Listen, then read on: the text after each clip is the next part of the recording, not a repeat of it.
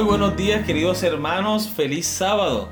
Ya hoy es 2 de mayo y el Señor nos ha bendecido con un hermoso sábado para alabar y glorificar su nombre.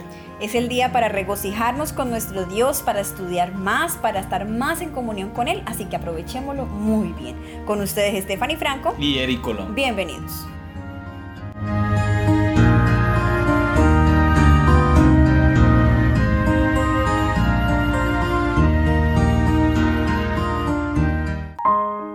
Muy bien, iniciamos nuestro estudio para esta nueva semana con ¿Por qué se necesita interpretación? Nuestro versículo para memorizar se encuentra en el libro de Hebreos capítulo 11 versículo 6. Pero sin fe es imposible agradar a Dios, porque es necesario que el que se acerca a Dios crea que le hay y que es galardonador de los que le buscan. Leer la Biblia también significa interpretar la Biblia. Pero, ¿cómo hacemos eso? ¿Qué principios utilizamos? Por ejemplo, ¿cómo abordamos los diferentes tipos de escritura que encontramos? ¿El pasaje que estamos leyendo es una parábola, un sueño profético simbólico o un relato histórico? Esto implica un acto de interpretación en sí. Para poder comprender los géneros literarios que encontramos en la Biblia, para poder saber en cuál clasificamos lo que estamos estudiando, hemos seleccionado para ustedes un audio de un video que corresponde a la página de YouTube de Proyecto Biblia. Ellos tienen un video bastante interesante que se llama Estilos literarios en la Biblia. Vamos a compartir con ustedes el audio, pero si desean encontrarlo, pueden buscarlo justamente así en YouTube. La Biblia es una colección de muchos libros que cuentan una misma historia de principio a fin pero todos esos libros fueron escritos en diferentes estilos literarios. Sí, piensa en esto como si entraras en una librería donde cada pasillo tiene una clase distinta de literatura.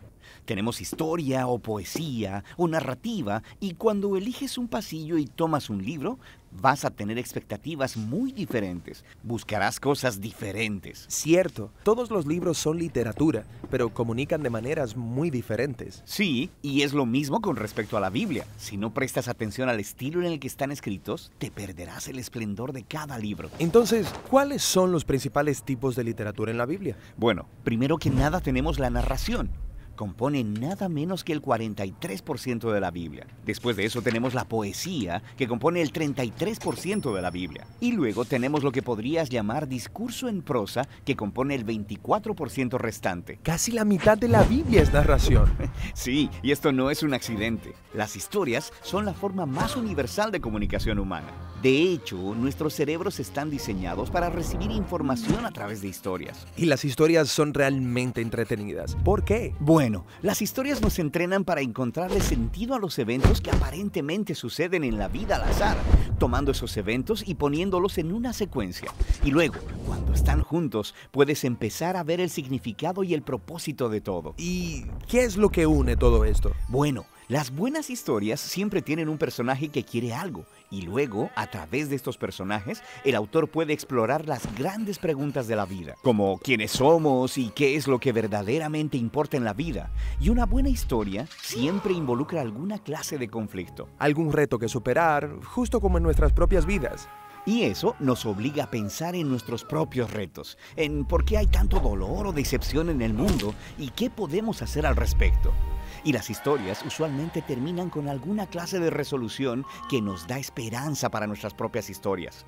Ya que estas son historias bíblicas, ¿me muestran los personajes cómo debo vivir? Pues ese no es el punto. La mayoría de los personajes de la Biblia tienen defectos muy profundos. No debería ser como ellos, pero sí debemos vernos a nosotros mismos en ellos, lo que nos ayuda a ver nuestras vidas y nuestros defectos desde una nueva perspectiva. Y sin que te des cuenta, estas historias comenzarán a afectarte y cambiarán la manera en que ves el mundo a otras personas y a ti mismo. Ahora, hay diferentes tipos de narrativa en la Biblia. Sí, tenemos la narrativa histórica, pero también las parábolas narrativas y las narrativas biográficas cortas, como los cuatro evangelios. Los examinaremos en otros videos más adelante. Ok, después tenemos la poesía.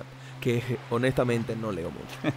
sí, como la mayoría de las personas, pero uno de cada tres capítulos en la Biblia es poesía. Sí, ¿por qué tanta poesía? Bueno, los poemas hablan principalmente a través de un denso lenguaje creativo, uniendo imágenes para ayudarnos a visualizar el mundo de manera diferente. Los poemas usan mucha metáfora para evocar tus emociones y tu imaginación. Mucho lenguaje elegante, pero ¿no sería más fácil simplemente decirme lo que necesito saber? Bueno, piénsalo. En la vida tendemos a formarnos rutas mentales y pensamos mediante estos caminos familiares que son muy difíciles de escapar a través de la lógica o el razonamiento.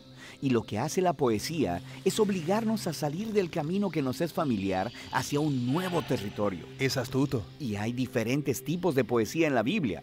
Hay muchas clases de canciones o salmos. Después tenemos la poesía reflexiva de los libros de sabiduría. Y luego tenemos la resistencia apasionada de los profetas. Ok. El último gran tipo literario es el discurso en prosa, que compone un cuarto de la Biblia. Sí, estos son discursos, cartas o ensayos. Y el enfoque aquí es construir una secuencia de ideas o pensamientos en un argumento lineal que requiere una respuesta lógica, como, hey, ¿has pensado acerca de esto? También deberías considerar cómo se conecta con esto otro. Y si haces esto, entonces verás que esto es el resultado y a la luz de esa conclusión, por tanto, probablemente debes dejar de hacer eso para que esto otro sea el resultado. Así que me estás persuadiendo con razonamiento. Sí, el discurso te obliga a pensar lógica y consistentemente y luego a hacer algo al respecto. El discurso bíblico se encuentra en los conjuntos de leyes, en la literatura de sabiduría y en las cartas escritas por los apóstoles. Está bien. Entonces cada libro de la Biblia tiene un estilo literario. No, de hecho, la mayoría de los libros tienen un estilo literario primario, como narrativa, por ejemplo. Pero luego, incrustado en la narrativa, encontrarás poemas, parábolas o una colección de leyes. Todo libro bíblico tiene una combinación propia de estilos literarios. Y para leer bien ese libro necesitas estar familiarizado con cada tipo de literatura y cómo funcionan. Sí, así que sabrás a qué ponerle atención y qué preguntas hacer. Pero antes de que veamos cada tipo, hay una característica más unificadora de la literatura bíblica que es realmente importante y realmente genial. Y eso es lo que exploraremos próximamente.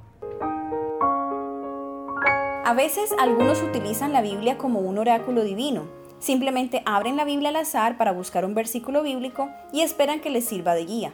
Pero unir aleatoriamente los pasajes de la Biblia a medida que uno los encuentra puede llevar a conclusiones muy extrañas e incorrectas. Por ejemplo, cuando un esposo dejó a su esposa por otra mujer, la esposa obtuvo una gran seguridad al encontrar el siguiente versículo. Y pondré enemistad entre ti y la mujer Génesis 3.15. Ella estaba convencida sobre la base de este versículo de que la aventura de su esposo no duraría. Cualquier texto sin un contexto rápidamente se convierte en un pretexto para los planes y las ideas personales. Debemos interpretarla correctamente. Algunas personas, como menciona la lección, tienden a abrir la Biblia así, al azar, para poder encontrar consejos o algunos mensajes que les sirvan para tomar una decisión en ese momento. Pero eso es peligroso, tomar pasajes al azar, solamente tomando la Biblia, metiendo los deditos y abriendo donde primero le apareció, puede ser peligroso. Un ejemplo de eso, mi amor, me gustaría que nos compartas ese ejemplo que tú me comentaste hace un rato que puede sonar divertido, pero eh, es una realidad que puede causar problemas bastante graves en nuestra vida. Bien, imagínense por un momento que una persona que abre la Biblia al azar buscando cualquier texto de cualquier capítulo, de cualquier versículo, supongamos que la persona abre la Biblia al azar. Para hacerlo más interesante, la persona tiene los ojos cerrados, abre la Biblia y pone su dedo sobre las páginas de la Biblia y lo va deslizando suavemente por las hojas. Se encuentra que el libro es Mateo capítulo 27, el versículo 5, que dice así, entonces Judas arrojó el dinero en el santuario y salió de allí, luego fue y se ahorcó.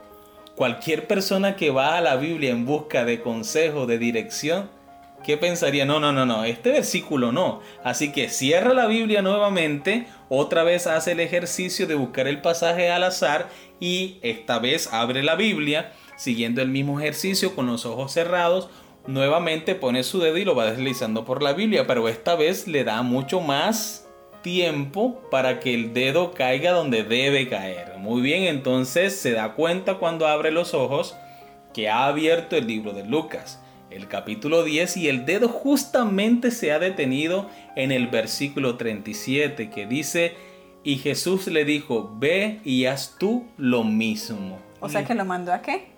O sea, si, tomamos esto literal como un consejo bíblico, le dijo que hiciera lo mismo que hizo Judas. ¿Cuán peligroso es que una persona lea la Biblia así de esta manera, al azar, sin seguir ningún principio de interpretación bíblica?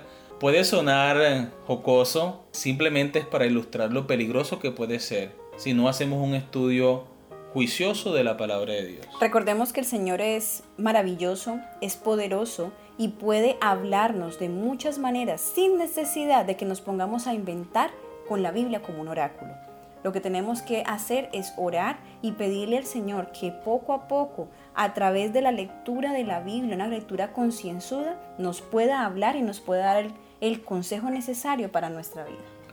En la Biblia encontramos por lo menos un ejemplo de una persona que iba estudiando la Biblia o el libro de la ley, en este caso el libro de Isaías, Felipe y el etíope. Él estaba leyendo, pero no entendía.